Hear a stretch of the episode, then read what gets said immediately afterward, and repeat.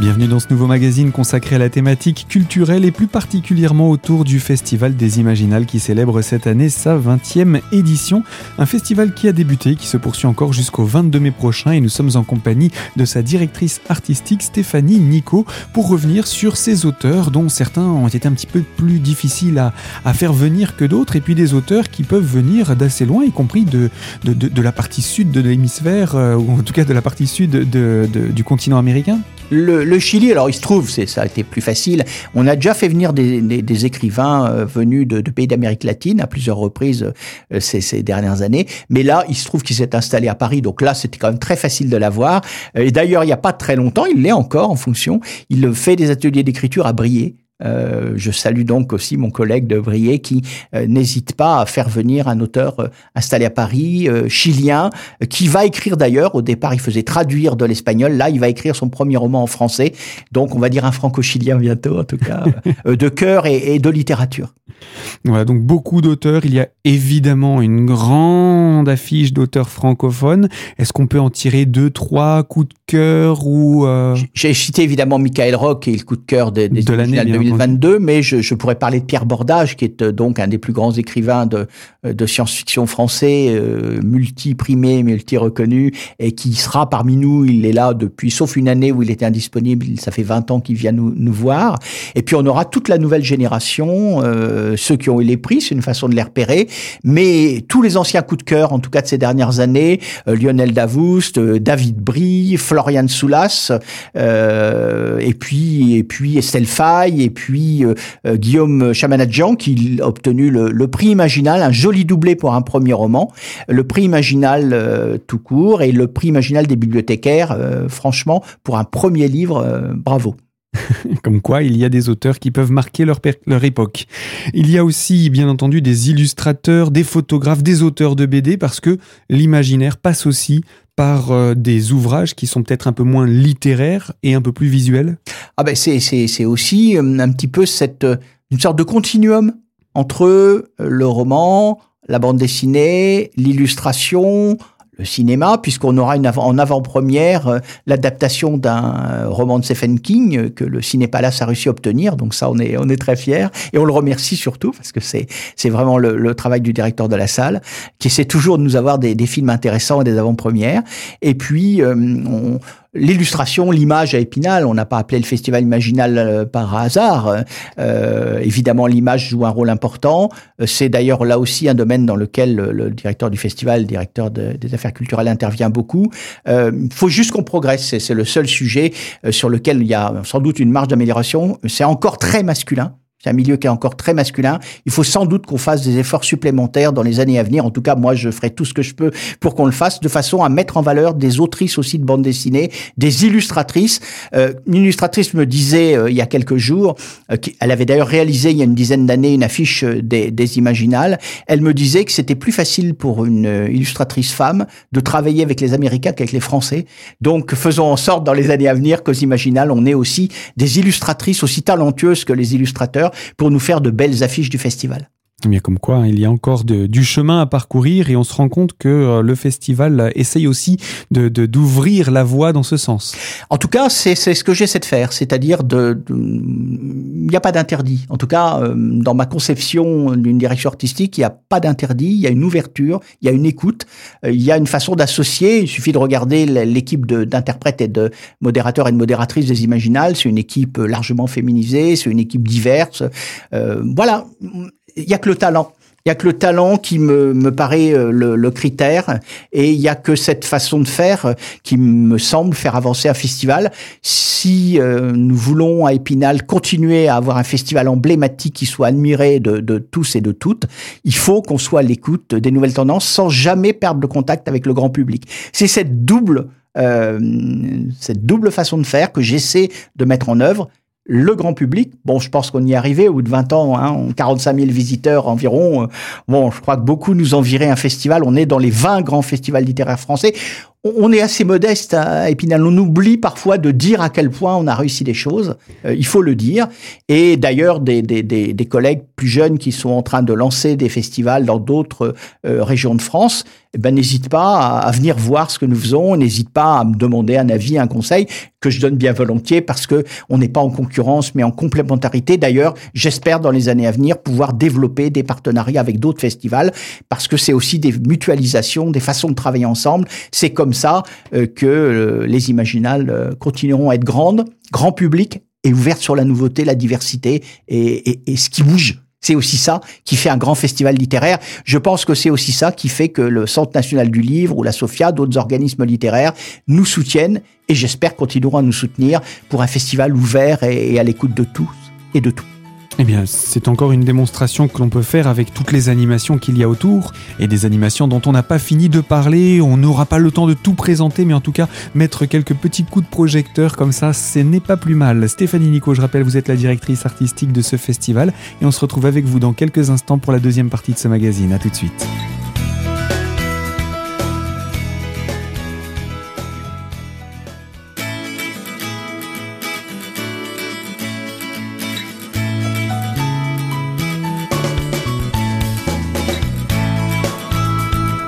Deuxième partie de ce magazine consacré à la thématique culturelle et autour du Festival des Imaginales qui célèbre cette année sa 20e édition en compagnie de Stéphanie Nico pour poursuivre autour de la programmation de ce festival. Et euh, pour revenir eh bien, sur ces lieux qui sont investis par ce festival en centre-ville, sur euh, l'espace court, le, parc du cours, enfin toute cette zone euh, autour du, petit champ de Mars également où il y a eh bien, le, le Magic Mirror, l'espace court bien entendu, le Magic de luxe, euh, euh, il y a... La bulle du livre, évidemment, la bulle histoire, enfin, il y en a, et puis les, les stands loués, parce qu'ils le, font aussi par des éditeurs indépendants qui viennent présenter, et parfois certains d'entre eux ont aussi des auteurs dans la liste des invités officiels, parce que il faut pas oublier de dire qu'autour des invités, euh, environ 150, entre une centaine d'auteurs de, de romans et de recueils de nouvelles, une 30, 28, 30 auteurs de BD et d'illustrations, plus une vingtaine de collaborateurs, on est autour de 150 personnes entre les collaborateurs et les invités. Certains collaborateurs sont d'ailleurs aussi invités comme écrivains et puis à peu près autant d'auteurs qui viennent euh, dans le cadre justement de, des, stands de leurs éditeurs. C'est une façon aussi pour des petites maisons de se faire connaître et certains, dans, certaines d'entre elles qui venaient comme ça se faire connaître aux Imaginales en, en louant un stand dans le parc, qui font aussi la vie de l'imaginaire, sont aujourd'hui devenues des grandes maisons et des maisons qui euh, sont partenaires à leur tour des, des Imaginales. C'est aussi comme ça que ça fonctionne. Il y a tout cet aspect que voit moins le grand public, même si on le montre, de faciliter les contacts au sein de l'imaginaire, de favoriser la professionnalisation. Ce sont des débats parfois un peu vifs, hein, parce que bah, c'est compliqué, c'est difficile, ça bouscule les habitudes, mais ça me paraît important de dire aussi qu'on est à l'écoute des auteurs et des autrices, parce que sans les auteurs et les autrices, il n'y a pas de littérature. Et il hmm. faudrait pas l'oublier, la chaîne du livre, euh, ça doit pas être uniquement les libraires qui sont fondamentaux, libraires indépendants, et je les salue pour leur engagement. C'est évidemment les diffuseurs, les distributeurs, ce sont les maisons d'édition, toutes ces compétences, mais c'est aussi, euh, avant tout, les personnes qui écrivent, qui investissent, et dont parfois le statut professionnel n'est pas toujours assez reconnu. Ce sont des dossiers qui sont discutés avec euh, le ministère de la Culture, et en tout cas nous, ici, on essaie de favoriser, en tout cas là aussi je suis investi avec l'ensemble de l'équipe, favoriser les liens professionnels. Beaucoup de contrats, y compris j'en ai fait moi-même, se font à Épinal autour d'un petit déjeuner. Euh, je d'ailleurs, j'aurai pas beaucoup de temps à moi pour le festival, mais euh, 5 heures par nuit me suffisent. Donc du coup, je vais pouvoir profiter pour le soir un peu tard ou euh, tôt au petit déjeuner rencontrer des auteurs, puisque, euh, comme vous le disiez au début de, de cette interview, je suis aussi directrice de collection et je cherche aussi parmi les auteurs des Imaginales les bonnes plumes, euh, hommes et femmes, qui vont demain nous raconter des histoires et nous passionner, dont certains seront évidemment euh, aux Imaginales.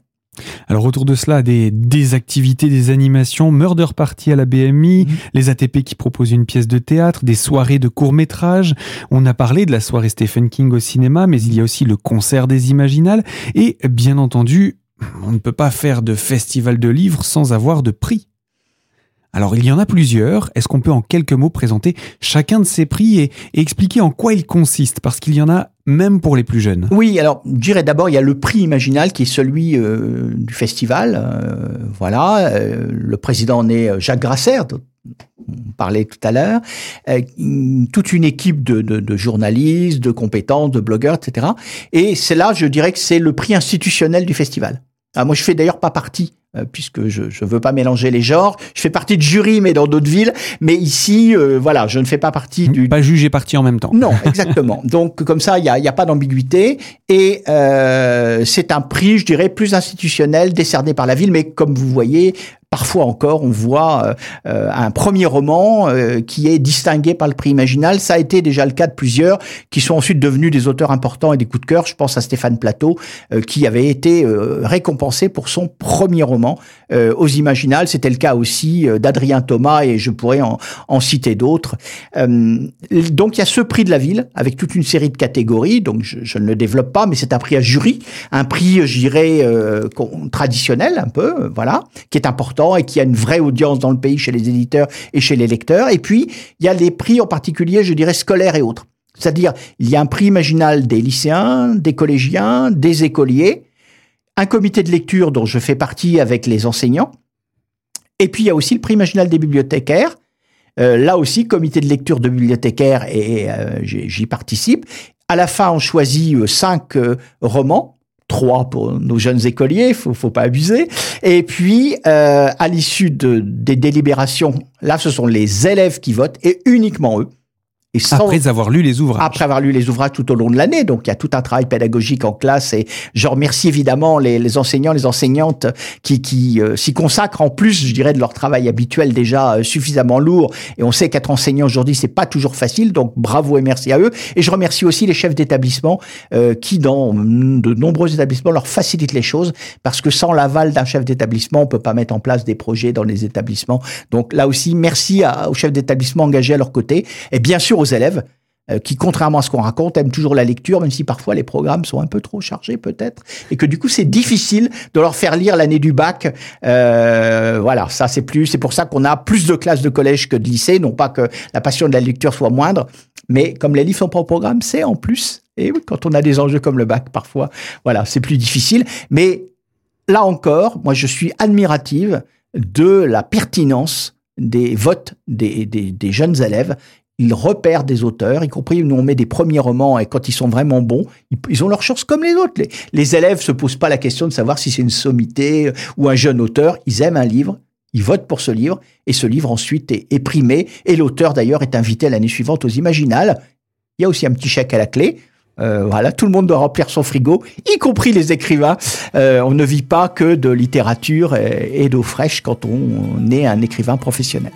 D'où l'importance également de ces salons pour pouvoir permettre à ces auteurs, à ces écrivains de venir se faire connaître du public, voire de leur public, et euh, ainsi de pouvoir également rejoindre l'idée que vous présentiez. Stéphanie Nico, je rappelle que vous êtes la directrice artistique de ce festival des Imaginales qui célèbre cette année sa 20e édition. On se retrouve dans quelques instants pour la troisième et dernière partie de ce magazine. Alors à tout de suite sur notre antenne.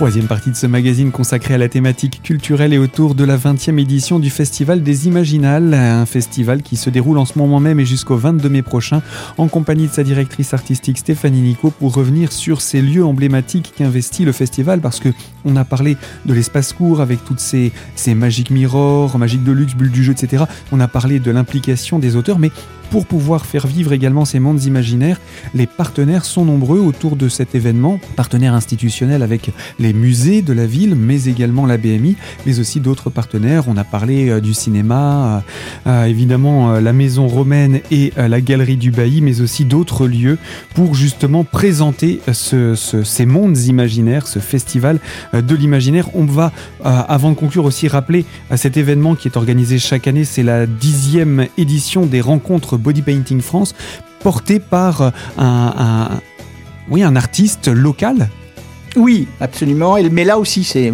parler de domaine réservé tout à l'heure, c'est Stéphane Vizère qui s'en occupe. Plus particulièrement, moi, j'avoue que je le suis un peu de loin.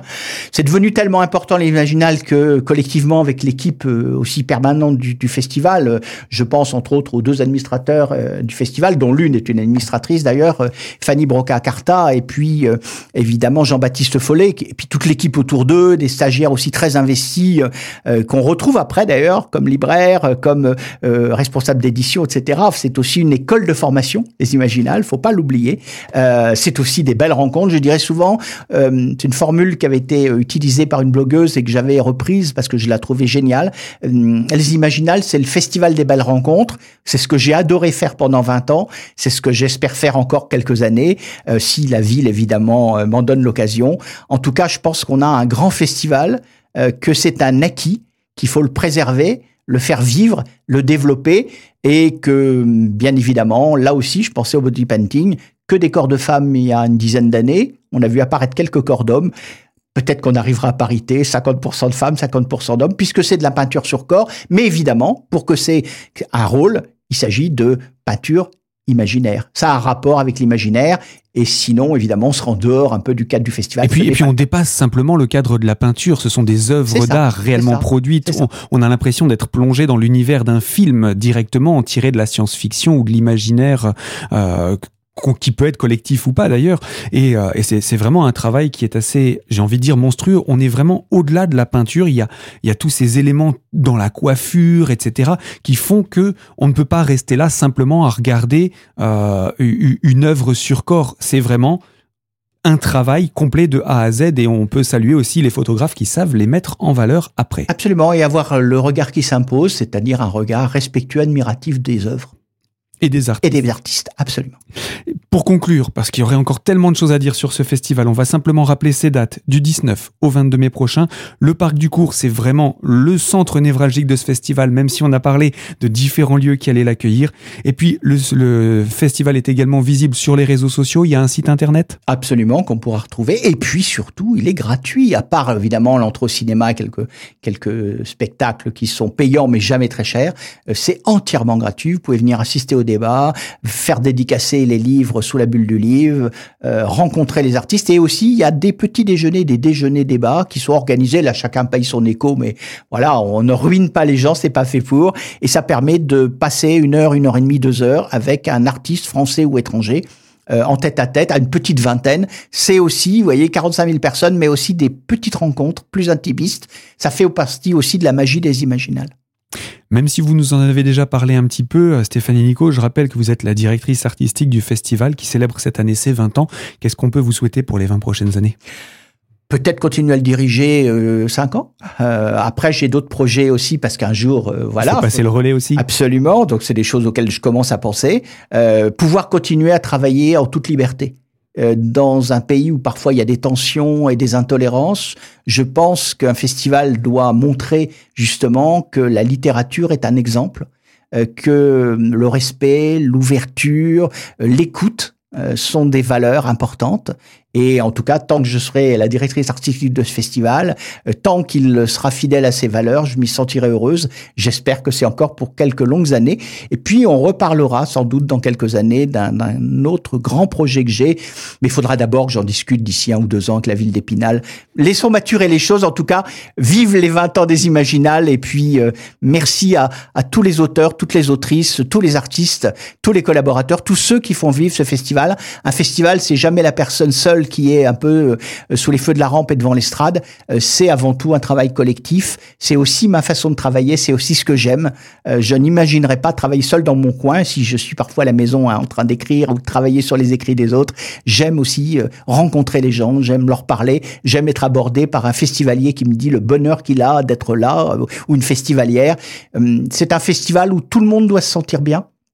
Tout le monde doit se sentir protégé, tout le monde doit se sentir accueilli, tout le monde doit se sentir respecté. En tout cas, c'est comme ça que je ressens les imaginales que j'aime. Eh bien, merci beaucoup d'avoir répondu à notre invitation et d'être venu nous présenter ce 20e, euh, cette 20e édition des Imaginales, ce 20e anniversaire.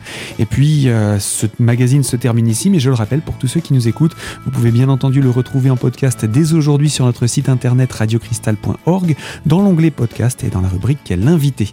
Stéphanie Nico, à très bientôt. Merci.